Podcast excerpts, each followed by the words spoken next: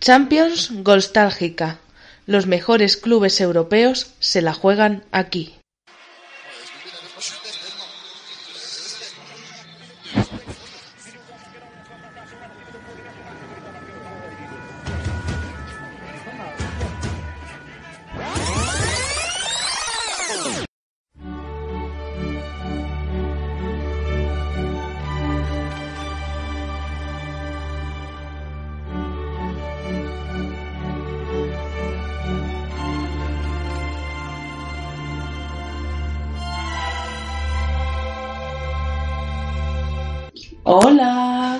Bienvenidos a la primera eliminatoria de nuestra Champions Nostálgica de cuartos de final. La verdad es que estamos, yo por lo menos, muy expectante porque traemos a dos verdaderos equipazos y a dos verdaderos cracks.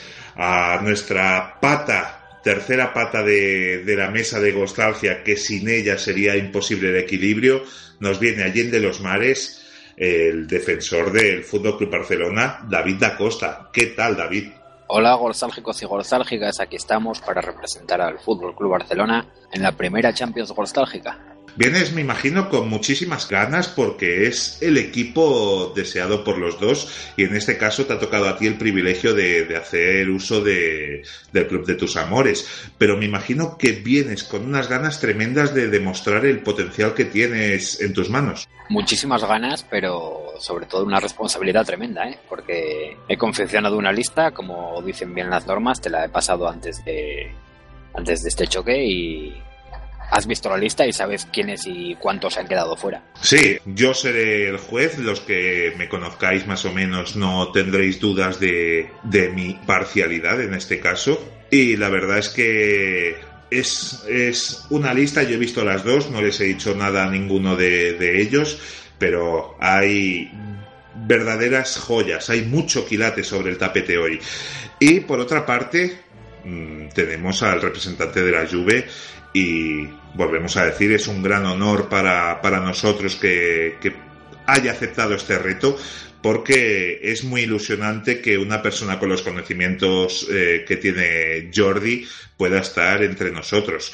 Así que muchísimas gracias Jordi y ¿qué tal estás? Molto bene, bambini nostalgici. Aquí estamos, con muchas ganas de empezar, desde luego. Muy ilusionado con esta Champions tan, tan chula que os habéis inventado. Sí, la verdad es que es algo que nos hemos sacado así para, para entreteneros. Eh, no vamos a poder cumplir la palabra de cada tres semanas un nostalgia por temas de que tenemos vida, más allá de, de la particular máquina del tiempo. Y entonces traemos dos equipos. Si quieres empezamos eh, por ti, David, y es que tu equipo tiene 25 ligas, 30 copas, 5 champions, 4 recopas, tres copas de feria, dos copas latinas y luego ya otros títulos menos destacados como Mundial de Clubs, que tiene tres, y cuatro Supercopas de Europa. Un palmarés que, por ejemplo, en los estudios centrales todas esas copas no caben aquí. Sí, efectivamente. Bueno, no vamos a descubrir hoy día quién es el Fútbol Club Barcelona, pero lo mejor del Barcelona es que aún tiene historia por hacer. Sí, pero claro, un equipo con ese palmarés quiere decir que no es flor de un día, que son nuestros ocho equipos. Entonces, un equipo con 25 ligas no quiere decir que sea un equipo de moda que tiene, mm, que nadie me malinterprete, pero tres ligas, por poner un ejemplo, y digas, no, es que tenía una buena generación del 65 al 68. Sí, pero después tenía unos buenos jugadores para competir en esta Champions nostálgica. Pues quizá no. Por eso tenemos los ocho mejores clubs históricamente del continente para, para, nuestro gusto. Y el otro es que es el grande de Italia. Tiene 36 ligas italianas. Yo cuento las de 2005 y 2006 porque sí, hizo amaños arbitrales. El Inter no, ¿verdad? Vale, 13 copas, dos Champions, dos Intercontinentales, dos Supercopas de Europa, una Recopa y tres UEFAs. Son los únicos dos equipos que tienen los tres títulos europeos en sus vitrinas. Algo maravilloso y con el que cuentas con una historia increíble tú también. Tienes la Juventus, Jordi. Sí, la verdad es que yo creo que de todos los equipos es el que tiene más eh, cantidad de épocas gloriosas. Y como bien dices, pues quizá aunque tenga todos los títulos, no ha refrendado en Europa ese dominio que ha tenido en Italia durante toda su historia. Para su gran pena, desde luego. Bueno, yo no opino igual. Que no tenga las Champions que merecería no quiere decir que en Europa no lo haya refrendado, porque es que ha llegado a nueve finales de Champions. Sí, la verdad es que es un, es un grandísimo perdedor de finales de Champions, desafortunadamente. Claro, eh, yéndonos con el programa de los gafes, ¿Cooper es un entrenador que tú querrías? Sí, por supuesto. Al menos te llega a la final, depende a qué nivel, es grandioso. Bueno, yo soy de la opinión que duele mucho más perder una final que no llegar. Claro, tú, tú estuviste en Atenas. Ah, efectivamente, yo estuve en Atenas, sí. Hace. Bueno, también estuve en, en, las primeras tres, ¿eh? Y a las otras dos no pude, no pude ir por una cuestión de incapacidad de conseguir entradas, no por otra cosa. No está mal, 3 de 5. No, la verdad es que no, es un 60%. Bueno, espero poder seguir con unas cuantas más en los próximos años, la verdad. Pero no será la de, esta vez, la de este año, ¿eh? La nostálgica, me refiero. No, está seguro que no, porque la voy a, voy a ganar. Bueno, pues ya están los dos entrenadores en su banquillo. E irán llamando, tienen 16 jugadores. Nosotros, puedes corroborar la notario de constancia que están los 16 jugadores de la Juventus y los 16 del Barça. Doy fe. Da fe, atención, la notaria da fe. Y entonces, vamos a hacer por sorteo quién saca. Entonces, ya hemos dicho que el, el que saca, el primer jugador de campo que ha de entrar es un portero. Luego, a partir de ahí, ya da igual la posición que elija el otro. Pero veremos quién saca. Así que tengo una moneda y dejaremos que, como es su, su primera eliminatoria, elija Jordi, ¿verdad, David? Le damos ese placer. Aquí ya empiezan a producirse cosas raras con el arbitraje, pero bueno, vale, de acuerdo. Veo que nos quejamos ya de saque, ¿eh? es Bilardo, es Bilardo. Tenemos a Bilardo aquí, ¿eh? Está compitiendo Bilardo. Pero bueno, Jordi, ¿qué eliges? ¿Cara o cruz? Cruz.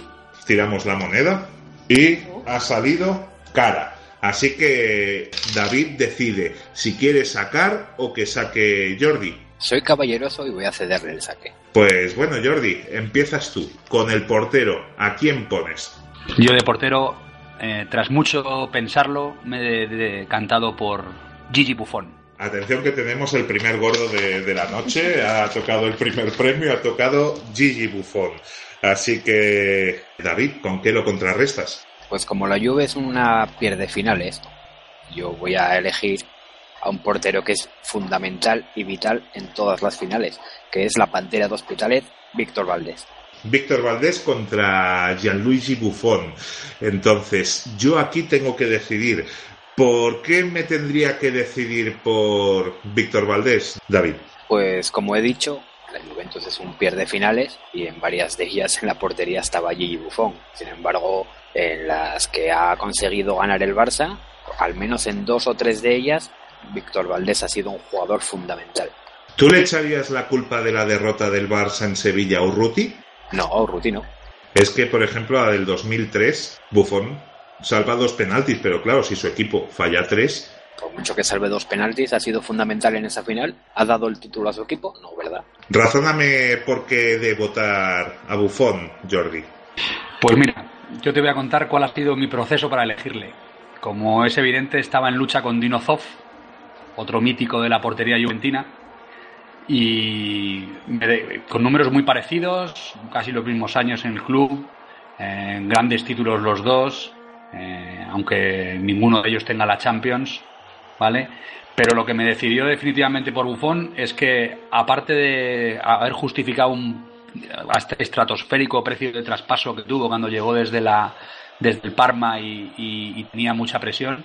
Lo que realmente me ha decidido por elegir a Buffon es que es un, es un tipo con principios y fiel.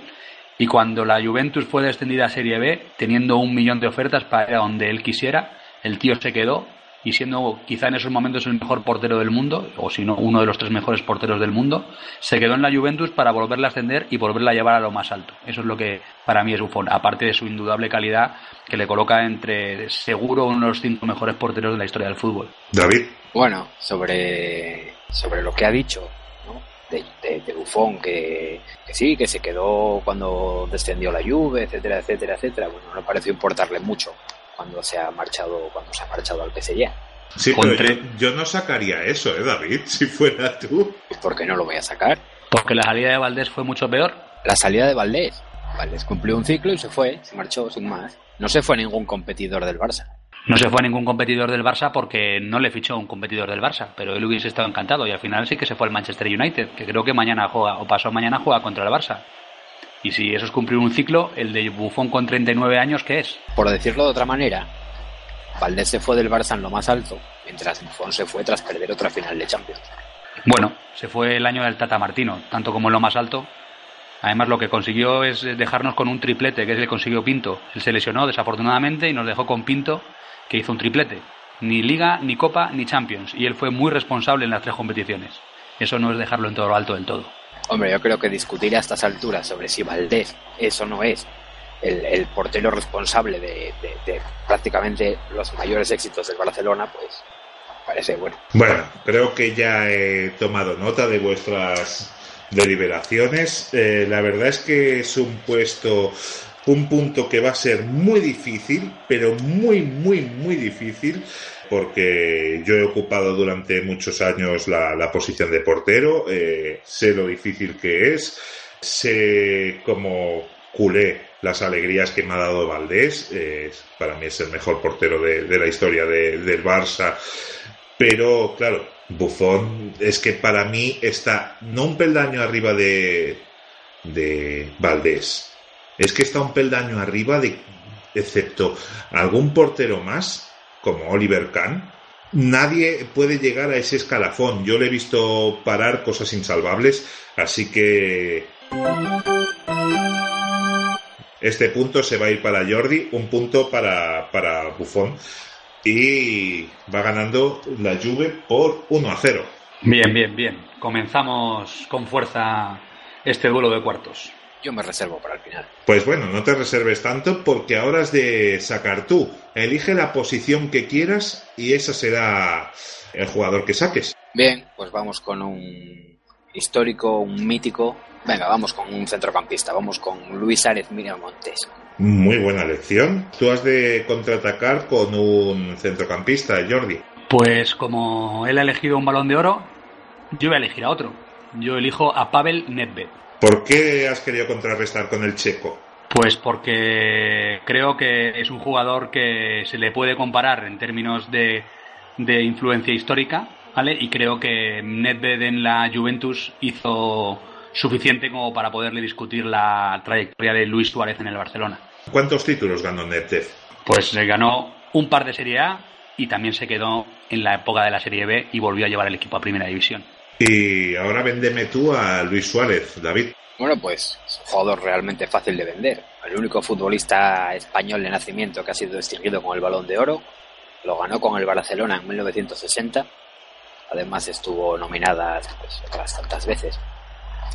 Fue el traspaso más caro que recibió el Barcelona en su momento por 250 millones de liras al Inter de Milán.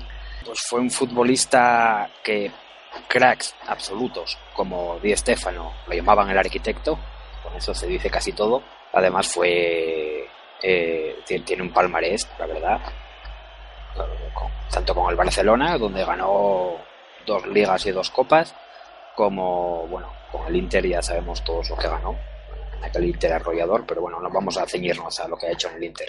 Fue internacional absoluto con la selección española, poco se puede decir de él. Realmente, en cuanto a palmarés, ambos están muy igualados porque mientras Luis Suárez tenía dos ligas y dos copas, como habéis dicho, solo pondremos el palmarés que han conseguido en el club del que defendéis, ya lo dijimos en su día. Pues con la Juve, Pavel Nedved tiene cuatro ligas, dos de ellas se las quitaron, pero ya he dicho que yo las cuento. Y no tiene nada más realmente. No, no ha conseguido nada más. Cuatro ligas por dos ligas y dos copas. Ambos han perdido una final de la Copa Europa con la Juve. Y bueno, a nivel internacional quizá Pavel Nedved fue más importante con, su selección que lo que fue Luis Suárez. Y, Perdona, perdona, perdona, perdona. eh, por supuesto, a, a nivel internacional, eh, Pavel Nedved llevó a una selección con mucho crack, pero no valorada por el resto de Europa, hasta las semifinales de, de la Eurocopa. Y por eso es más fundamental. ju- jugando un fútbol increíble, ¿eh? Me parece que no sabes la dimensión que tiene Luis Suárez Miramontes en la selección española, ¿eh? En los años que estuvo en el Barça, Sí, sí, sí, sí. dime. Hombre, pues era titular indiscutible en la selección española. Sí. No, lo movi- no- no lo movieron de la selección española durante prácticamente toda su carrera futbolística. Pero Luis Suárez estuvo en el Barça del 56 al 61. Entonces, el Mundial del 58 España no lo juega. Y la Eurocopa del 60 Franco decide retirar porque ahora no, no convenía ir a Rusia. Pero realmente, mientras Luis Suárez, Acri, creó un debate donde se dice que el Camp se construyó por Kubala, por lo tanto Kubala era una persona muy importante en el club, y Luis Suárez era el discutido. Había gente que era de Suárez y otra de Kubala. En cambio, Pavel Nedved no ha logrado eso. Eh, no es, es un hombre muy respetado, pero no, no creó un conflicto así. No todo el mundo se posicionaba con Nedved, Jordi. Bueno, mm, de hecho, a día de hoy sigue siendo un representante de la Juventus en todos los sorteos que se vienen realizando en las competiciones UEFA. Creo que hay bastante eh, unanimidad respecto a Nedved en la Juve. ¿Tenéis alguna cosa más que decirme antes de deliberar? Por mi parte, no. Por mi parte está todo dicho. Pues entonces mi deliberación es empate, empate. Así que medio punto para cada uno. Es empate, así que la Juve tiene un punto y medio y el Barça tiene medio punto. Y ahora va a sacar la Juve. ¿A quién nos traes, Jordi? Yo, siendo juventino, tengo que sacar defensas. Creo que el equipo lo pide. Voy a sacar a uno de los grandes ídolos de mi infancia, Gaetano Scirea. Saca quilates, ¿eh, David? A ver qué, qué me sacas tú. Pues vamos a las bravas, vamos con Carles Puyol. Véndemelo. ¿Qué podemos decir de Carles Puyol? Si queréis podemos empezar porque, bueno, primero es un canterano, eh, ha hecho historia desde, desde, desde el filial, ha subido al primer equipo, se hizo con se, se hizo con el brazalete de capitán el primer equipo, uno de los elegidos de Bangal, que sabéis que es una de mis predicciones, estuvo en el Barça pues desde la temporada, en el primer equipo quiero decir, desde la 99-2000, se retiró en 2014 en la selección española, bueno, todos sabemos lo que, lo que ha sido en la selección española y lo que ha ganado con la selección española, Mundial y Eurocopas. Y bueno, pues en el Barcelona, evidentemente, es el gran levantador de títulos. Ha levantado todos los títulos que ha levantado el Barça, quizá en el mejor ciclo de toda su historia. La verdad es que me habéis puesto sobre el verde un duelo de capitanes, ¿no, Jordi? Sí, yo según iba diciendo David cosas, yo iba a decirles, iba diciendo sí, sí, también, también, sí, sí, también. Es decir, Ga- Gaetano Sirea tiene absolutamente todo lo que ha comentado de Puyol, incluido que es eh, él ha levantado un mundial. Decir, el, el España 82, él, él también formaba parte y, y él ganó todas las competiciones del fútbol de clubes, las ganó como capitán de la Juventus. Es decir, ganó Liga, Copa, UEFA, Recopa, Copa de Europa, Supercopa de Europa y Copa Intercontinental. Sí, es uno de, los, de los cinco jugadores en el mundo del fútbol que tienen eso. Eh, los otros cuatro son Taconi, Cabrini, Brio y Dani Blin. Y además es uno de los nueve que tiene el gran slam de copas europeas, que son la Recopa, la UEFA y la Champions. Ganar las tres solo la tienen los tres, que son Blin, Víctor Bahía, Brio, Cabrini, Arnold Muren, que el otro día hablábamos de él, Shirea, Taconi, Tardelli y Viali. La verdad es que de palmarés los dos andan sobrados. Sí, la verdad es que sí, es un duelo indudablemente parejo, pero además eh, Sirea yo creo que tiene un, un, punto un punto importante de longevidad que desafortunadamente Puyol no, no pudo conseguir por las lesiones y tiene además ese, esa, esa cuestión sentimental de que desafortunadamente al año de retirarse pues murió en un accidente de tráfico en Polonia haciendo, haciendo scouting para su Juventus. Solo una pregunta, ¿eh? porque no lo sé. ¿Sirea tiene unos Juegos Olímpicos? No, Puyol sí. Tampoco. No, tiene una medalla de plata en los Juegos Olímpicos. pues, pero no tiene Juegos Sí, Olímpicos. sí, sí, pero no, no tiene el oro. Bueno, pues cambio la pregunta. ¿Tiene una medalla olímpica? Vamos adaptando según te vamos echando para atrás los, los condicionamientos. Pero bueno, te hago yo una, te hago yo otra. Eh, ¿Tiene Puyol una curva en el Camp Nou con su nombre? No la necesita. Pero no la tiene. Porque no la necesita. Desafortunadamente al gran Gaetano no le podemos preguntar si necesitaba esa medalla olímpica. Bueno, pues es que los duelos son muy duros. Es que se, se delimitan por tan poco y es que si, si fuera por palmarés es que cualquiera de los dos puede ganar. Eh, en este caso está un poco nivelado hacia Puyol, pero por el tema de la Champions, que tiene tres. Y quizá eso es lo que le da el punto para, para el Barça. Así que en, en este tercer juego, el punto es para el Barça. Puyol se lleva el punto. ¿Qué le vamos a hacer? Yo en este caso creo que ha sido un poco injusto este juez. ¿eh? ¿Por qué? Porque no se me ocurren dos candidatos más igualados que lo que puedan ser Sirea y Puyol. De hecho, esperaba que fuera Puyol el que me, el que me contrapusieran. Claro, pero en tema de selección, Puyol, por ejemplo, tiene un mundial igual que lo tiene Shirea. Pero es que Puyol además le sumas dos Eurocopas, además de las Champions que tiene. Bueno, solo una, ¿eh? La del 2012 no la jugó porque estaba lesionado. Cierto, cierto. Pero ya es una Eurocopa. Eh, entonces, ya te digo, es un quizá 53-47, pero para mí se lleva el punto Puyol. Yo te doy un motivo más. Sobrevivió Joan Gaspar. Fue el único jugador reforzado tras la etapa de Gaspar. Sí, eso es cierto, ¿eh? eso es cierto. Pero a cambio, Caetano Sirea está considerado uno de los mejores tres defensas de todos los tiempos, junto a Beckenbauer y Franco Baresi. Hasta que no vuelvan a hacer una, una competición de, de ese tipo dentro de 10 años, de momento Puyol no está en ese tipo de competencias.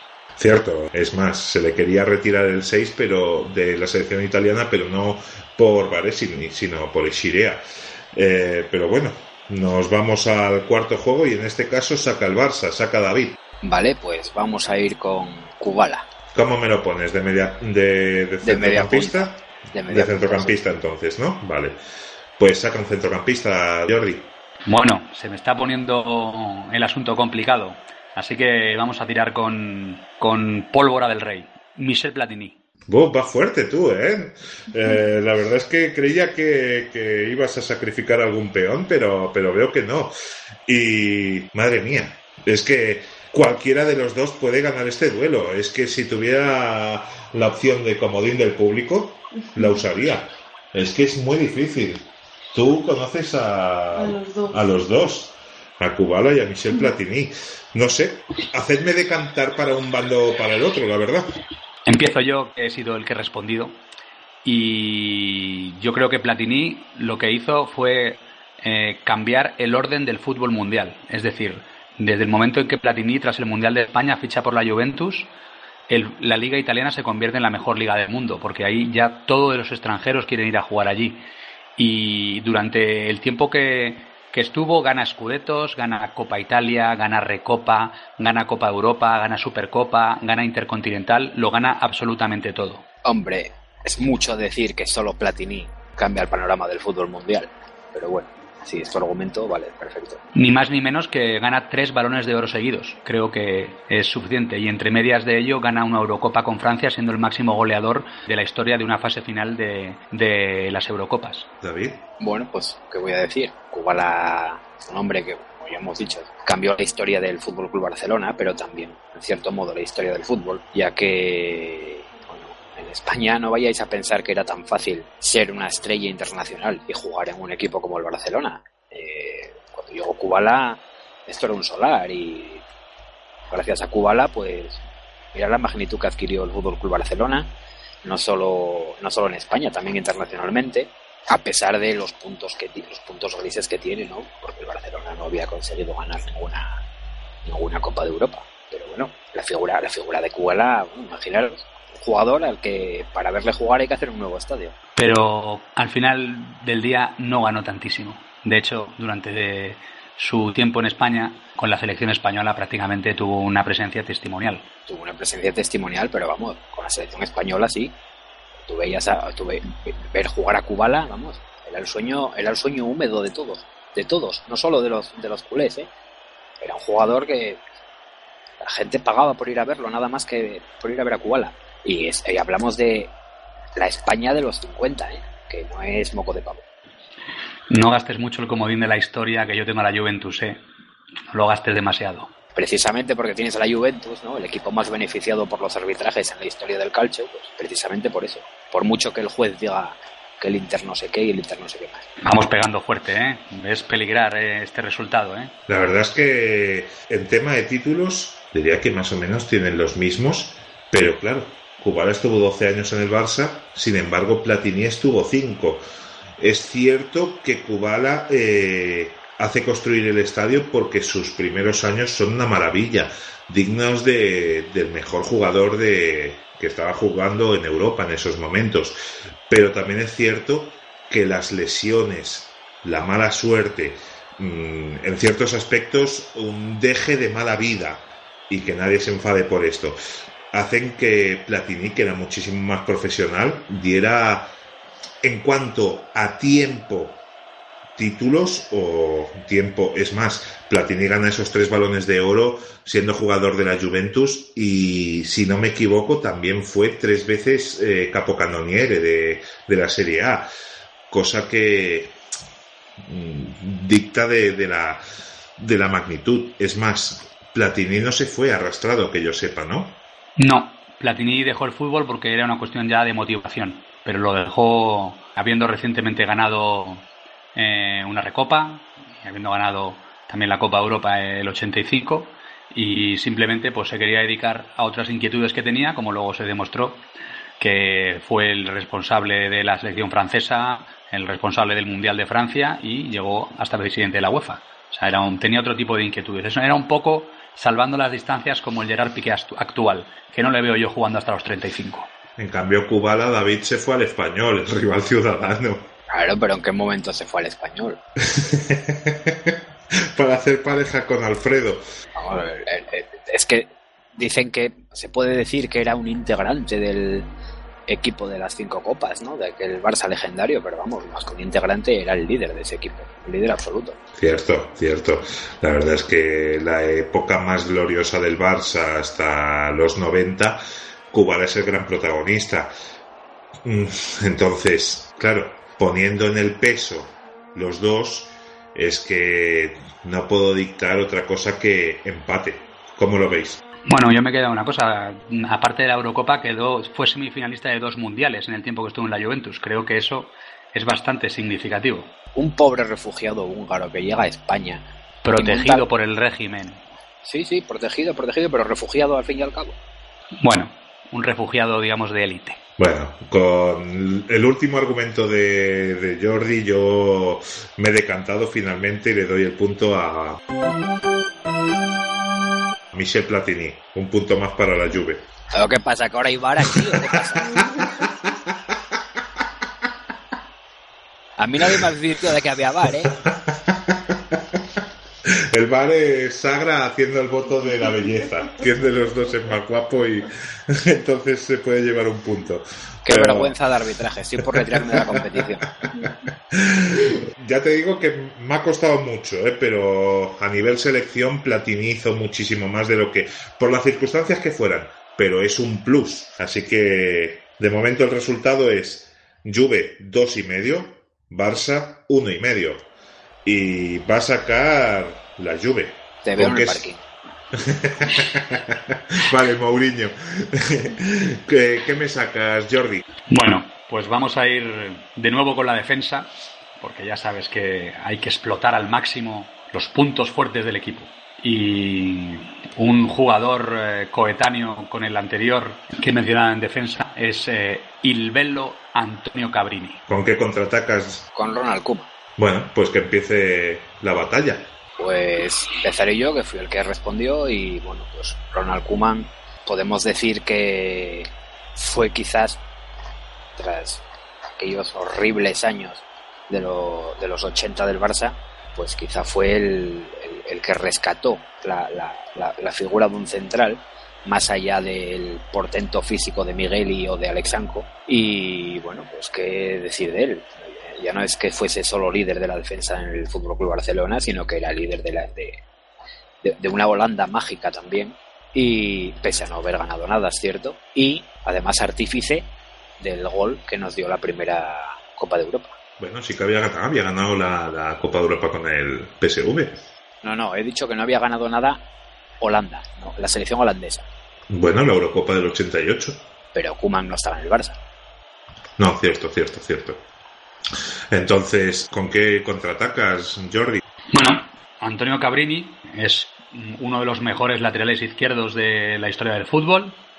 Estuvo durante 13 temporadas en la Juventus, desde el 76 al 89, disfrutando también de, todos los títulos que se, pueden, que se pueden ganar a nivel de clubes. Y a su vez, eh, como su compañero de defensa Sirea, pues también en ese tiempo le dio tiempo a ganar un mundial aquí en España en, la legendaria final del Bernabéu con Sandro Pertini a los 90 años o por ahí que tenía disfrutando con sus chicos en el campo. Es que el palmarés de Cabrini con la Juve es espectacular. Seis ligas ganadas en el 77, 78, 81, 82, 84 y 86. Dos copas ganadas en el 79 y en el 83 una Copa de Europa en el 85, una Recopa de Europa en el 84 y una UEFA en el 77. Es un palmarés espectacular. Eh, es mm, además de con la selección del Mundial de, España. Y mejor jugador joven del Mundial 78. ¿Con qué me lo contrarrestas, David? Porque se te puede ir el partido, ¿eh? Si te parece poco ser el jefe de la defensa del Dream Team, pero bueno, de acuerdo. Eh, podemos hablar de títulos. Eh, Ronald Koeman con el Fútbol Club Barcelona ganó cuatro ligas, tres Supercopas de España, una Copa del Rey, campeón, pero bueno, no fue con el Fútbol Club Barcelona, es cierto. Jefe de la defensa de una selección holandesa que de verdad se le recuerda pese a no haber ganado absolutamente nada. Y bueno, pues qué decir de Ronald Koeman, es historia viva del Fútbol Club Barcelona y es que no se ve, no se puede decir mucho más de Ronald Koeman. Un jugador decisivo con sus goles, infalible en los lanzamientos de penalti, jugador seguro, quizás, quizás eh, lento, pero suplía esas carencias con, una colocación magnífica. A ver si me puedes defender esto, eh, Jordi, pero en seis años Ronald Koeman, 93 goles en partidos oficiales y además eh, uno de los mitos del barcelonismo. Quizá uno de los cinco o seis mitos. Sí, a efectos goleadores eh, no hay discusión, pero un defensa tiene que defender. Y creo que a nivel de defender, Antonio Cabrini está bastante por encima de Ronald Koeman. Depende de la forma de defender, porque Cruyff defendía hacia adelante. Cabrini también. Cabrini no era el típico defensa italiano. Era un lateral izquierdo con bastante técnica y un poco contracultural para lo que es el, el, fútbol italiano con el Catenaccio. No pensemos que es otro de los míticos miembros de la defensa juventina que a lo mejor saldrán en próximos minutos? Pues la verdad es que otra vez me ha costado mucho, pero es que considero que Kuman era mucho más importante para el Barça de lo que era Cabrini para, para Juventus y el punto para mí va para Kuman. Así que vuelve a quedar en empate el marcador total, dos y medio para cada equipo. Y la verdad es que está que arde. Después de cinco jugadores está todo en el aire, ¿no, David? Bueno, yo considero que este juez es un poco cachondo, pero bueno, sí, sí, está en el aire. ¿Por qué cachondo? ¿Dudas de, de mi equidad al, al juzgar? Dudo de tu criterio, pero bueno, vale. Oh. Te la estás jugando, ¿eh? Te la estás jugando. No hay que recriminar al colegiado a mitad de partido, ¿eh? aún no le he pisado en la banda, ¿eh? Todavía. Así que bueno, te toca sacar a ti, David. A ver con qué nos sorprendes. Bueno, pues vamos a ir con, con un delantero centro. Venga, vamos a ir con Ronaldo Nazario. Jordi. Voy a sacar al jugador más veterano seguramente de esta Champions nostálgica, a Raimundo Orsi. Véndeme a Raimundo. Bueno, eh, seguro que muchos de los que nos escuchan no habrán oído demasiado hablar de él, fue un jugador de la Juventus del año 1928 al 1935, una época, quizá la, primera gran época de la Juventus, que del 1931 al 1935 ganó consecutivamente cinco escudetos en lo que se llamó el quinquenio de oro. Y era un jugador eh, argentino que como tantos otros después de en la época de los 30 vino a Italia y junto con, eh, con otros jugadores como Renato Cesarini, el de la zona Cesarini, o Felice Borei, pues consiguieron que la Juventus eh, mandaran en, en, Italia, que era entonces también el campeonato más potente, eh, durante cinco años consecutivos. En cuanto a historia, David, te ha dejado planchado, porque Raimundo Orsi, por supuesto, ha hecho más historia que Ronaldo en el Barça. Por supuesto, por supuesto, pero es que estamos hablando de un jugador cuando llegó al Fútbol Club Barcelona, podemos decir que fuese muy conocido, eh, repito, muy conocido, pero llegó al Fútbol Club Barcelona, marcó 34 goles en 37 partidos de liga, a 7 asistencias, y se convirtió en el terror de todas las defensas de Europa. En solo una temporada, quizás sea el, además que se produjo en esa temporada la explosión del Ronaldo que todos conocemos hoy día, y bueno, pues, ¿qué vamos a contar de él? No había un defensa que no temblase en las canillas cuando se acercaba. Absolutamente cierto, pero también tendremos que hablar de su salida. Después de apenas 10 meses de Blaugrana, nos dejó absolutamente tirados para irse al Inter con sus representantes Pita y Martins. Si te haya parecido un mal cierre lo de Bufón, ¿qué te parece esto? Yo no estoy midiendo su salida, estoy midiendo su repercusión en el Barcelona en una sola temporada, que fue algo brutal. Pero que ni siquiera dio para ganar la liga. No dio para ganar la liga, pero bueno, se ganaron otros tres, trofeos, otros tres trofeos. ¿eh? Sí, pero el título importante no se ganó. No precisamente por lo que hizo Ronaldo, que por cierto mantuvo vivo el Barça hasta el final. Hasta el final no, porque se fue cuatro jornadas antes a jugar la Copa América una vez que ya sabía que se iba al Inter. O sea que hasta el final no estuvo. Me parece absurdo intentar debatir que Ronaldo fue el, el salvavidas del Barça aquella temporada. Sí, pero fue un salvavidas que cuando había que eh, salvar al equipo finalmente, pues no es que se hundiera, es que se fue. Es más, en aquella temporada, y quizás fuese para mí la única, lo digo, lo digo sinceramente, no he visto a un Ronaldo posterior al, Barcel al, al Ronaldo del Barcelona que, que, se le, que se le parezca, que sí ha sido, un, ha sido un jugador brutal, pero no he visto un Ronaldo igual que al del Barcelona, y es que era un tío que de verdad marcaba cuando quería. Eso no puedo dar nadie, efectivamente, pero en el año que estuvo nos dio unos títulos menores. Eh, mucho espectáculo, muchos goles, pero títulos menores. Mientras que Miorsi dio cinco escudetos consecutivos. Bueno, yo creo que Orsi era muy buen extremo, la verdad. Luego fue campeón del mundo con Italia en el 34, había ganado una medalla olímpica con Argentina en los Juegos del 24, si no me, si no me equivoco. Y Ronaldo tan solo estuvo una temporada. Pero qué temporada. Yo hasta que llegó Messi no había visto nada igual. Y la verdad es que mmm, mi punto va para para el Barça, va para Ronaldo. Así que el Barça de momento lleva tres puntos y medio por dos y medio de la Juve. Una lástima, yo pensé que este me lo llevaba con el Mundial, que además iba a dejarlo como la guinda del pastel, pero bueno, hay que reconocer que Ronaldo fue un auténtico, una auténtica revolución. Yo hasta el advenimiento de Messi no recuerdo nada parecido, la verdad.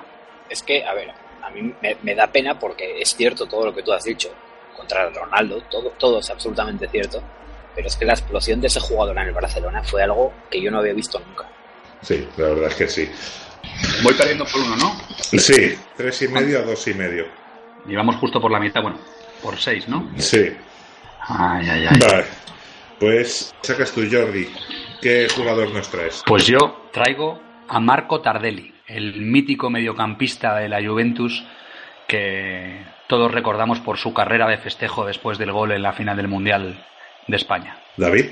Pues yo voy a ir con otra explosión de sabor en Camp Barça. ¿eh? Es hablar de Johan Cruyff. Bueno, yo creo que. a ver, saca tú los argumentos que, que, puedas contra Cruyff, Jordi. Bueno, los argumentos contra el Cruyff jugador son relativamente sencillos. Una liga y una copa en cinco años. Como jugador tampoco me parece que fuera nada del otro mundo.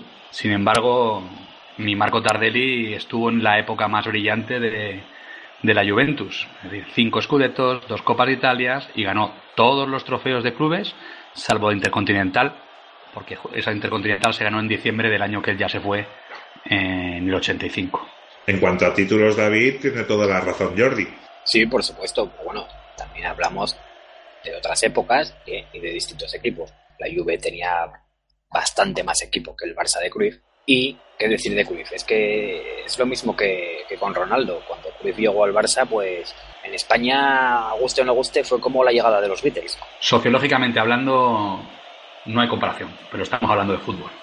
Comentan por las esquinas y en los sucios eh, tugurios de Barcelona, porque alzar la voz contra Johan es, eh, está penado en la constitución de, de Barcelona, pero dicen que los partidos de fuera David se escondía en la banda.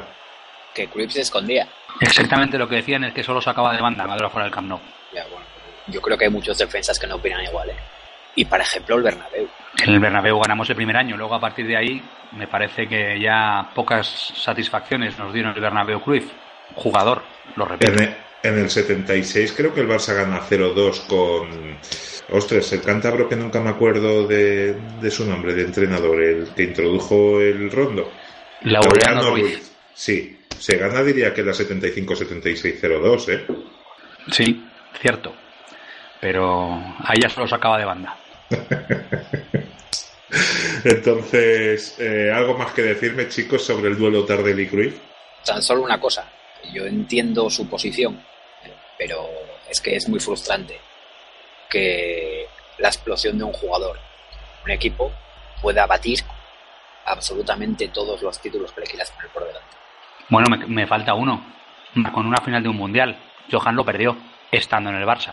Y es Johan el que llevó a Holanda a esa final. Pero la perdió.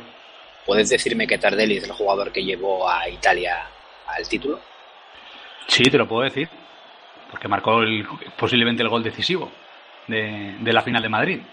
Eso también cuenta. Entonces, por esa regla de tres, Belletti sería el hombre decisivo de ese Barça. No. Tardelli, desde luego, era cualquier cosa menos un suplente. Era un jugador muy importante en ese equipo. Muy, muy, muy importante.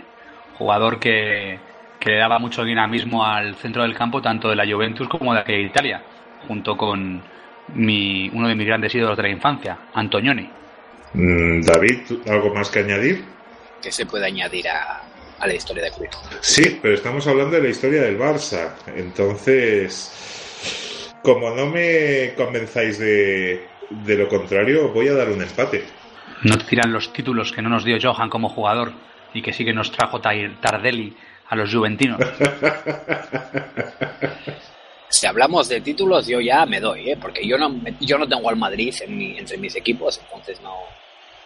Es que claro, tira mucho que mientras Tardelli consiguiera seis, seis ligas, además de todos los trofeos europeos posibles con, con la Juve y un mundial, Cruyff, claro, eh, consiguió una liga y una copa. Y la copa, sí, gana en el Bernabéu, pero ante el todopoderoso Las Palmas. Bueno, este es el argumento de las 13 Champions. ¿no? No, pero es que además me has puesto a Cruyff de centrocampista. Como centrocampista, no sé si rendiría más que, que Tardelli. Yo no sé si habéis visto partidos de Cruyff como centrocampista, pero vamos, el solito movía todo el equipo. ¿eh? Sí, en, en el Ajax, pero en, en el Barça realmente. Y sé que me voy a ganar muchos enemigos con esto y yo eh, agradezco a Johan todo lo dado por el Barça, pero como jugador hay tres temporadas bastante míseras en cuanto a, a, a juego. Bueno, eh, después de valorar todo, títulos, trayectoria en el club, eh, creo que lo más justo sería empate. Así que os quedáis en este momento con Barça 4 puntos, Juve 3. Estoy oyendo como David me está ladrando a la oreja. No, no, no, yo no. Yo a ti no, no, no. no. Estoy llamando por teléfono a unos amigos, unos, no sé, unos tales boizos por ahí. Los boichus van contra la puerta. Pero... Entonces, llevamos 4-3. La verdad es que lo tienes de cara, David, y te toca sacar a ti. A ver qué me sacas. Vamos con un delantero, con, con Messi. A ver qué me sacas, Jordi, para contrarrestar a, a Lionel. Pues no nos vamos a engañar. Para perder, por lo menos vamos a hacerlo bonito, ¿no? Yo pongo a Giampiero Boniperti, actual presidente de la Juventus, que fue jugador eh, del equipo juventino de 1946 a 1961, formando el trío mágico con Sibori y John Charles. Marisa, como le llamaban. Certo, certo. Un gran, un gran trío que, lo que hacía era rivalizar contra el del Milán, que era Grenoli, que eran los, los escandinavos que vinieron a Milán en aquella época. Yo creo que eh, por mucho que dijeras que ahora la familia de Gianpiero Boniperti va a traernos una excelente comida italiana y nos va a lavar luego los platos, creo que no podría competir contra Messi. Entonces, nos ahorramos el debate y el punto para Messi. Así que tres puntos para Juve, cinco para el Barça y David tiene match ball. A falta de tres jugadores, David tiene match ball. ¿Cómo lo ves, Jordi? Está complicado, pero ya ha gastado la, la bala de Messi, ¿eh? Ya ha gastado la bala de Messi que yo estaba esperando aquí eh, para sacar a mi Boniperti. Boniperti me parece que era el, el, contrincante para Messi y ese punto, evidentemente, como no puede ser de otra forma, yo ya lo daba por perdido, pero no quería que me gastara ningún jugador. Entonces, te toca a ti sacar, a ver qué sacas, Jordi, que puede ser el último jugador. Entonces habrá que ir eh, con historia viva de la Juventus, saco a Alessandro Del Piero, máximo goleador de la historia de la Juventus con 289 goles en el máximo número de partidos también, 705 partidos. Tela, ¿qué me sacas, David? Pues, pues vamos con Ronaldinho. Pues véndeme a Ronaldinho. Vender a Ronaldinho. en fin, es la magia, la sonrisa del fútbol. Es un tipo que llegó y cambió un equipo profundamente deprimido como era el Fútbol Club Barcelona, un tipo que ganó todo lo que ganó, poco más se le puede pedir. Y ¿qué, qué, qué decir de Ronaldinho? La figura de la historia reciente del Barça. La figura, quizás, después de Messi. Bueno, es cierto que, que la sonrisa de Ronaldinho nos devolvió de los avernos, pero la calidad y los goles de Del Piero también devolvieron del Averno de una Juventus que fue descendida a la Serie B. Sin duda. No tengo nada contra Del Piero, ni mucho menos, pero vamos, comparar la calidad de Del Piero con la calidad de Ronaldinho. Y comparar el compromiso de Del Piero con el de Ronaldinho. Hombre, pues en una balanza entre calidad y compromiso, pues no sé qué decirte, casi que me quedo con Ronaldinho que con cualquier otro que sea muy comprometido, pero no de pie.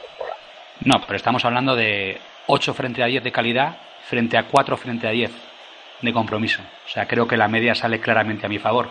Y si quieres nos vamos a la parte de los títulos, que estos que no te gustan absolutamente nada, pero Alessandro del Piero tiene, con lo, las cuentas que hace Josep, tiene 8 escudetos. ¿De verdad la habéis visto hacer a Del Piero alguna vez? La mitad de lo que ha hecho Ronaldinho. Y no hablamos ni de goles ni de títulos, hablamos de, de, de cambiar toda la trayectoria de un equipo como el Barça de devolverle la sonrisa a todo el Camp Nou, de convertirse en un icono mundial a través de su fútbol, yo no creo que Del Piero llegue a ese nivel. Pues son tres años, cuatro si contamos los últimos, frente a 19 que estuvo Del Piero en la Juventus, y de verdad, muy virtuoso Ronaldinho, pero Del Piero me parece que eh, le tiene desde los que menos le puede tener de, que envidiar respecto a la calidad, y no solo los goles. Del Piero hacía cosas bastante, bastante, bastante espectaculares. O que meter 289 goles en la Juventus, un equipo que ha tenido grandes equipos como estamos viendo durante toda la historia y que es de lejos el, el máximo goleador. Y fíjate, por ganar hasta ganó una Intertoto con la Juventus. O sea, estuvo a las duras de las maduras, mientras que a Ronaldinho no se le puede decir que fuera lo mismo. Pues como esto parece ser que va de títulos, eh, ¿Del Piero ha ganado el Balón de Oro? No, no ha ganado el Balón de Oro, pero también ha ganado un Mundial, estando con la Juventus. Bueno, Ronaldinho gana Copa América con liderando a Brasil. Bueno, yo mmm, pregúntale a Messi si cambia un Balón de Oro por un Mundial. Realmente en cuanto a compromiso, en cuanto a icono del club, mientras Alessandro El Piero podría ser uno de los tres iconos del club, eh, Ronaldinho se perdería entre en el top 10 en cuanto a goles. Es que claro, Ronaldinho dio tres años mágicos, pero dos para olvidar, aunque uno de ellos eh, la verdad es que fue maquillado con muchos goles a balón parado. Hazme decantar algo para Ronaldinho, David, porque estoy decantándome hacia el Piemonte. ¿eh? Pues, ¿qué quieres que te diga de Ronaldinho? tipo que con su fútbol, solo con su fútbol, sacó de una depresión tremenda a un equipo como el Barça. Y cuando hablo de una depresión tremenda, no estoy hablando de que estuviera un año en blanco, precisamente. Pues es que es muy difícil, es muy difícil, la verdad. Me decanto por Alessandro del Piero, pero por un ajustado 52-48 y el punto se va para, para la Juve. Pero es que claro, si Ronaldinho hubiese acabado bien en el Barça de, de los cinco años, dos no nos hubiera dado tantos problemas, hubiera sido como mínimo un empate. Pero, pero claro, es que del Piero no se le conoce ninguna historia. Si no se sacó a Ferrero a Sergi. Por lo menos sumaba otro canterano, 5-4, ¿cómo lo ves, David? Siempre positivo. Pues te toca sacar el décimo jugador y otro match ball. Pues vamos a ir con. Venga, vamos a ir con Segarra, el gran capitán. Jordi. Un gran capitán también. Bueno, pues entonces vamos a contraponerle otro gran capitán. Yo pongo a Giorgio Chiellini. Bueno, batallad porque este punto es muy importante. Empiezo yo, que he sido el que he respondido. Giorgio Chiellini, que todavía eh, está en activo y es bastante titular en la Juventus a, día de hoy y por eso y puede seguir agrandando su leyenda. Llegó también en, eh, en un momento difícil cuando el equipo fue mandado para la Serie B y, y, fue también en ese momento cuando se hizo titular del equipo y desde ese año 2006 pues eh, ha conservado la titularidad siendo un, un artífice del, eh, de la estructura del equipo en todos los años en los que ha venido teniendo un dominio absoluto en la Serie A. Bueno, pues como hablamos de compromiso, vamos a hablar de, Joan Segarra, jugador canterano, nacido en Barcelona, que ha estado en el Barcelona de 1950 a 1964, que ha ganado todo lo habido y por haber con el Barça. Entiéndase con lo que ha ganado, con lo que había ganado el Barça por entonces. Campeón de cuatro ligas, seis copas, una copa latina, dos copas de ferias, dos copas Eva Duarte, integrante de uno de los Barças más históricos y mejores de toda su historia. Un indiscutible en la defensa del, del, del Fútbol Club Barcelona, probablemente uno de los mejores defensas de, toda la historia del Fútbol Club Barcelona, si no el mejor. Gran capitán, precisamente por, por su trayectoria, por su saber hacer en el terreno de juego y en, y en el vestuario. Pues parece que estás definiendo también a un jugador eh, que es todo compromiso y que también eh, exactamente igual eh, poco se le puede discutir en cuanto a en cuanto a títulos con, con la Juventus. Es decir, si tomamos los, las cuentas del amigo Josep, serían nueve escudetos, aparte de esa Serie B, y cuatro Copas de Italia. Tienes un jugador que todavía, a día de hoy, a sus 34 años, forma parte de la élite de defensas europeos.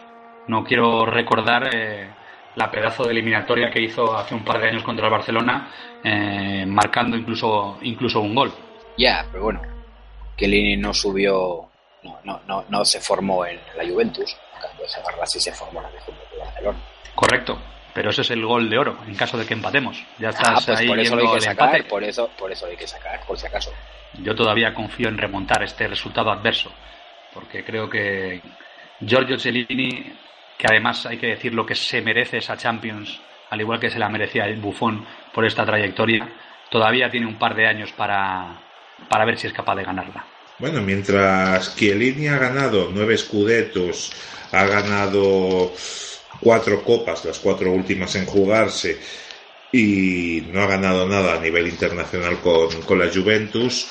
Segarra, es cierto que ha ganado menos ligas, en este caso Segarra ganó cuatro ligas, pero también ganó seis copas, ganó una copa latina, ganó tres copas de, de, ferias, cosa que a nivel internacional la copa de ferias los primeros años era más importante que la, que la Copa de Europa, por eso se hizo la mala elección del Barça de apostar por esa competición. A nivel europeo, mientras Segarra ha ganado tres finales, Chiellini las ha perdido, eh, Jordi. pero las ha jugado y todavía tiene historia por hacer. Ahora vamos con futuribles, esto ya... no, simplemente es un jugador de la actualidad, que sigue estando en pleno apogeo, pese a su edad ya avanzada, 34 años, es un jugador al que no me gustaría enfrentarme en, eh, en unas, ni en unas semifinales ni en una final de Champions. Además el estilo era bastante similar, ¿verdad, David? De los dos jugadores. Sí, son dos jugadores bastante parecidos. Se agarra, ¿qué decir de él? Era... Sí, es que es, que es, un ejemplo claro. Es, tú pones a Kelini y estás viendo y estás viendo cómo jugaba Segarra. Estás firmando ya el empate, porque yo no. Yo firmar el empate, no, para nada. Eso me sorprendería que no fuera un punto para el Barça, pero bueno. Si le quitamos el factor emocional, creo que es un punto clarísimo para Chelini. Yo considero que el número de títulos están bastante igualados, eh, pero la diferencia es que la Juve, por ejemplo, no ha tenido rival en estos últimos años, mientras el, mejor Madrid de la historia, que es el Madrid de Di Stéfano, estaba justo en el apogeo de, de, esta, de esta época. Y Segarra tiene un tiene copas internacionales con el Barça. Eh, Chiellini consiguió la gloria en el Mundial de, Alemania el 2006, cuando ya vestía la camiseta de Juventus. También es un digno ejemplo de sacrificio quedándose con un cartel increíble eh, a jugar en segunda división cuando otras ratas abandonaron el barco. Y para mí es muy difícil decidir, es casi imposible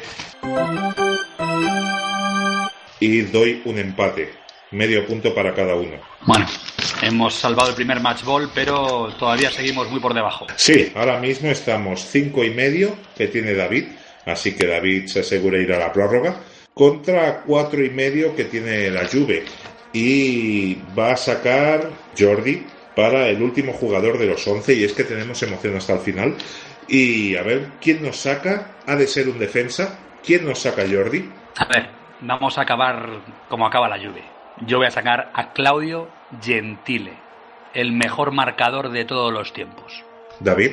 Pues yo voy a jugar con Gustavo Biosca. Pues defiende a Biosca. Probablemente el mejor central que ha tenido el Barcelona hasta, hasta la actualidad, seguramente.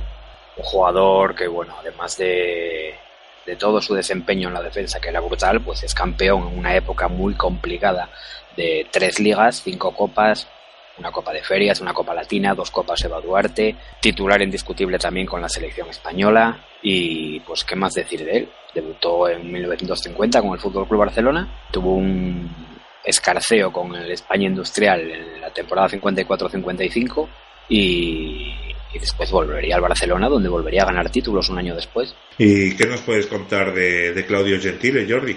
Bueno, Claudio Gentile, eh, para la mayoría de la gente es aquel marcador que sacó de quicio a Maradona en el, en el Mundial de España, pero era mucho más que eso.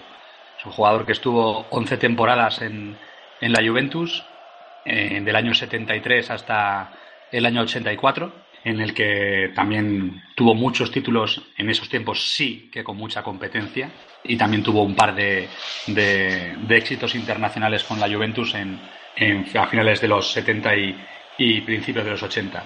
Desafortunadamente se fue justo el año que la Juventus iba a ganar la Copa Europa, con lo cual no pudo completar la trilogía de, de títulos continentales con el equipo, pero dejó una impronta muy mítica en, en, el antiguo Comunale eh, jugando en un principio de volante, pero al final se reconvirtió en lo que acabó siendo pues, el, en, el, en, el, ejemplo absoluto del marcaje al hombre y del catenacho.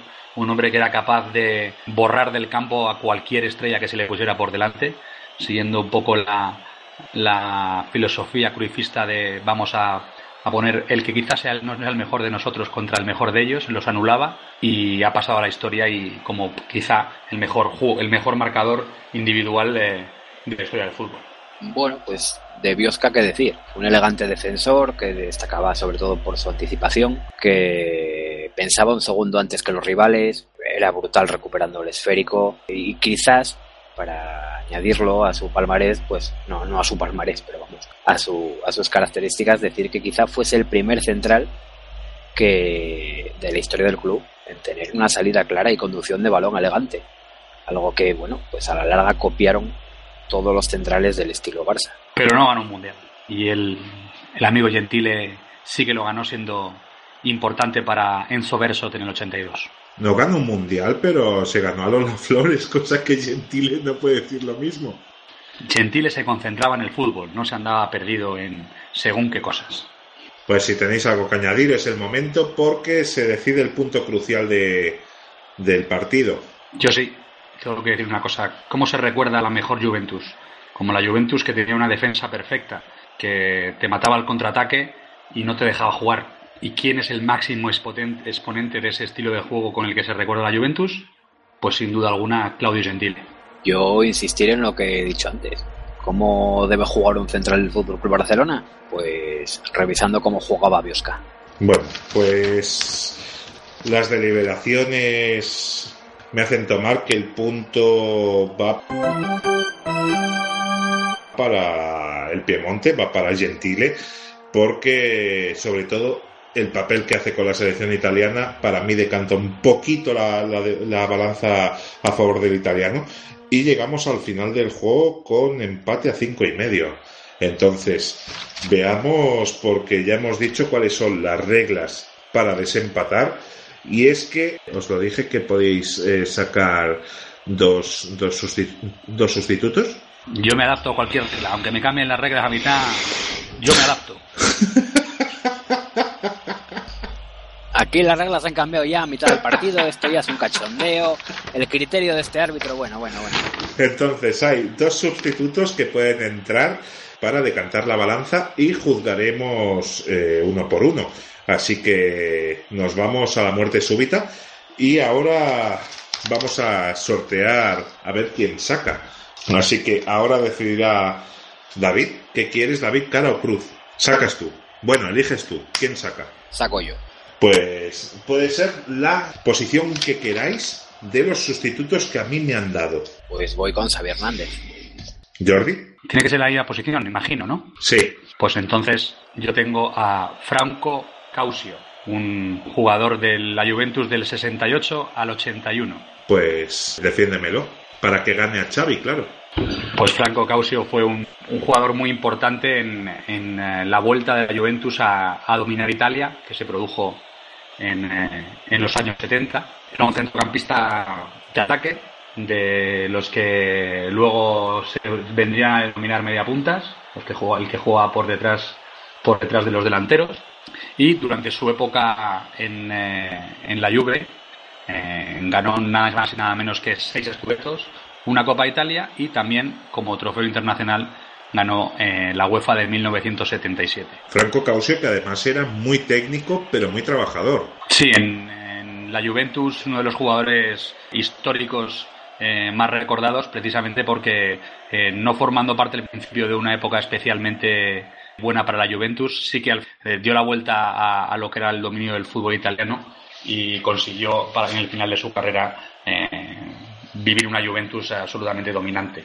David. Bueno, pues la verdad que decir, cuando tienes un jugador como Xavi Hernández, canterano, que ha estado en el Fútbol Barcelona desde la temporada 97-98 hasta el 2014-2015, que ha ganado todo lo que ha ganado, decir, ocho ligas, tres Copas del Rey, cuatro ligas de campeones, dos mundiales de club, dos Supercopas de Europa, seis Supercopas de España, también una liga en Segunda División B, campeón de un mundial con España, de dos Eurocopas, de un mundial sub-20 en 1999, jugador con un palmarés envidiable, que además ha sido el ha sido el motor, el tiralíneas del mejor Barça de la historia. ¿Qué decir ya de Xavi Hernández?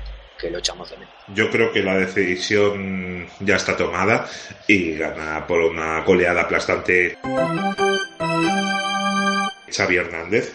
Entonces, un punto que se va para Barcelona. Me imagino que nada que objetar, Jordi. No, nada que objetar. Evidentemente, Causio es un grandísimo jugador, pero no llega al nivel de Xavi Hernández. Y bueno, nos vamos porque hay match ball y sacas tú. A ver qué nos sacas. Bueno, viendo que se me complica la situación, pues tengo que volver a donde empecé.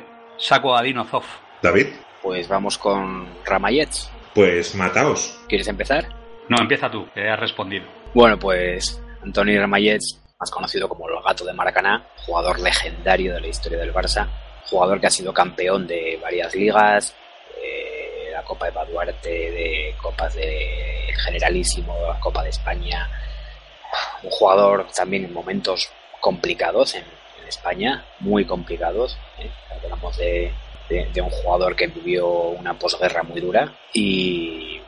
también ha tenido trofeos internacionales como la Copa Latina, como dos copas de ferias, trofeo Zamora en cinco años, en 52, 56, 57, 59 y 60. Es el portero con más trofeos Zamora ganados, cinco en total. Un récord que por cierto comparte con Víctor Valdés, al, al que habéis denostado. ¿Y qué decir de él? Pues un auténtico porterazo, yo creo que solo, solo por detrás de Víctor Valdés. Fue el portero del legendario equipo de las cinco copas, en la temporada 51-52, cuando, se ganaron, cuando el Barça ganó las cinco copas. Y bueno, jugador que además brilló con luz propia con la selección española, pese a no ganar. Y creo que, que, le voy a ceder el turno a Jordi. Bueno, pues eh, Dino Estuvo durante 13 años como portero de la Juventus, durante los cuales eh, también participó en tres mundiales, el último de los cuales eh, lo ganó y levantó la copa como capitán del equipo italiano. Es un, portero mítico considerado entre los mejores de la historia. Llegó ya con algunos años a la Juventus, pero se mantuvo prácticamente hasta los 42 años, ganando seis escudetos, dos Copas de Italia y la UEFA de la 76-77 y creando una escuela de porteros en, en, la Juventus que han venido continuando otros como Stefano Tacconi, que fue su, su gran discípulo, y después ya más recientemente pues Perucci y el que hemos nombrado al principio Gianluigi Buffon.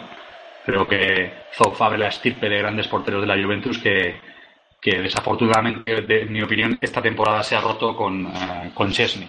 Bueno, creo que no hace nada a tu favor decir que es el maestro de Taconi. Taconi era muy buen portero, lo que pasa es que tenía enfrente a Maradona. Y pues todas las, todos los recuerdos que se tienen de Taconi son los golazos que le metía a Maradona.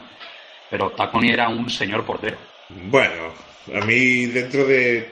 Y los porteros italianos, tú lo sabes, Jordi, que siempre han estado en la élite. Taconi, uff, me cuesta, ¿eh? Meterlo ahí. Pero la verdad es que son dos porterazos con un historial y un palmarés eh, que ya quisiera cualquiera. Y la verdad es que. Mmm, vuestro, vuestra última bala, ¿cómo la gastáis? ¿Cómo me convencéis de que vote a uno y no al otro? Pues sinceramente, creo que a nivel de títulos, Dinozov es más relevante que Antonio Ramallets, pese a todo lo que significó. Y ese portero de 40 años levantando una Copa del Mundo, creo que es una imagen que, que la historia del fútbol siempre recordará. Bueno, pues el propio Jordi lo ha dicho, pese a todo lo que significó. Tanto significaba Ramallets, tanto significaba Ramallets y aquel Barça en una época sumamente dura, sobre todo cuando el Real Madrid cogió el, el, timón y empezó a ganar títulos. Una época tan dura y Ramayés aguantando como, como aguantó y sobre todo por algo tiene un apodo como el gato de Maracaná. No olvidemos aquel, aquel espectáculo en Brasil. En el que, por cierto, no era titular, sino que alternaba la, la meta de la selección española con el portero de Valencia. Y que le valió ser titular después. Pero se alternaron. Yo realmente ya he tomado una decisión la verdad es que voy a ser coherente con mis ideas y para mí Zoff es el Zubizarreta italiano antes de Zubizarreta. Así que creyendo que son dos muy buenos porteros, dos con un palmarés envidiable, dos con mucha relevancia en sus clubes, le doy el punto a Antonio Ramallets. Así que declaro vencedor de la primera eliminatoria de la Copa Europa Nostálgica a David, que consigue siete puntos y medio en la prórroga, venciendo a Jordi, que se queda con cinco y medio. Pues nada, enhorabuena David. Es una de las derrotas quizá menos dolorosas de mi vida. Gracias, gracias por la enhorabuena y nada, solo decir que cuando tienes enfrente un rival como Jordi y con un equipo como la Juventus, da igual lo que tenga adelante que la cosa se complica. Pues así va a ser cada eliminatoria, porque es que la siguiente os vais a reír. Es Bayern de Múnich, que lo llevará David, contra Real Madrid, que lo llevará Jordi. Una eliminatoria, vamos, es que decir de altos vuelos sería tirar muy bajo. Sí, yo creo que es eh, quizá la gran, la gran rivalidad europea eh, a nivel de clubs. Tienen muchas historias uno con otro y el otro con el uno. Lo que se viene va a ser antológico. Así que ya sabéis, darle un like, comentar sobre todo las cagadas que ha tenido este juez, que serán muchas, pero al fin y al cabo en próximas Champions, en próximas Mundiales ya tendremos más jueces, porque es muy difícil, es muy difícil, además tengo dos grandes argumentadores y tenía dos grandes equipos, pero os propongo que bombardeéis a mensajes en el Twitter tanto a Jordi como a David, a Jordi para decirle qué jugadores del Real Madrid puede poner entre esos 16 eh, y el Twitter es arroba culé de Chamberí, como a David que llevará el Bayern de Múnich y lo podéis bombardear en arroba crónicas culés. ¿Qué os parece chicos? ¿Haréis encuestas? Eh, ¿Miraréis a ver qué, qué os dicen los aficionados? Sí, ya sabes que yo lo tengo sencillo por aquí. Yo vivo en territorio comanche, absolutamente rodeado de, de entrañables madridistas con los que juego al fútbol, trabajo, eh, vamos a las cosas, a, las fiestas de cumpleaños con las niñas. O sea, yo tengo mucho, mucho auditorio con el que consultar eh, la convocatoria próxima del Real Madrid contra, contra el Bayern de Múnich. Y por supuesto, haremos un hashtag de Twitter para que me puedan recomendar madridistas para la siguiente eliminatoria. Yo seguramente no tendré esa suerte de estar rodeado de tanta gente tan sabia pero es cierto que existen un grupo de libros y manuales magníficos editados en, aquí en Inglaterra sobre la historia del fútbol. Así que, aparte de, la ayuda de todos los tuiteros, que la voy a solicitar, por supuesto, con su propio hashtag también, con sus encuestas, daremos el máximo defendiendo al Bayern de Múnich. Pues nos traerán 32 maravillosos jugadores, de los que sacarán 11 o quizá 13, como ya hemos visto hoy, y eso será en la siguiente eliminatoria. En esta recordemos que el Barça ha vencido en la prórroga a la Juventus y es el primer semifinalista. Pero bueno, acaba de empezar la Champions Nostálgica. Así que muchísimas gracias David por, por venir. Gracias a vosotros, ya sabéis que estoy encantado de formar parte del sueño nostálgico. Por supuesto, no, no, no seguiríamos adelante sin ti, créenos de, de verdad, eh, te lo decimos con, con, el corazón. Y por supuesto, muchísimas gracias también a ti, Jordi, ha sido un placer. Y a pesar de que pierdes, ya lo has dicho que es una derrota dulce. Claro, final pierdo contra mi equipo y creo que les hemos llevado hasta la extenuación de la prórroga para podernos vencer a la vecchia señora. La verdad es que he pasado un gran rato y y estoy contento con mi debut. No me han vencido los nervios. Pues nos vemos en la siguiente eliminatoria. Que vaya muy bien.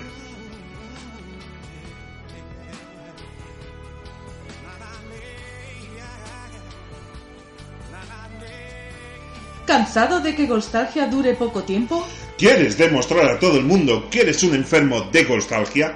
¿En tu currículum pones que eres un licenciado de estudios inútiles? Entonces, Entra en nuestra tienda virtual en www.golstalgia.com donde encontrarás chapas, tazas y camisetas personalizadas con tu recuerdo favorito del fútbol. Demuestra que eres un enfermo nostálgico. Te esperamos en www.golstalgia.com.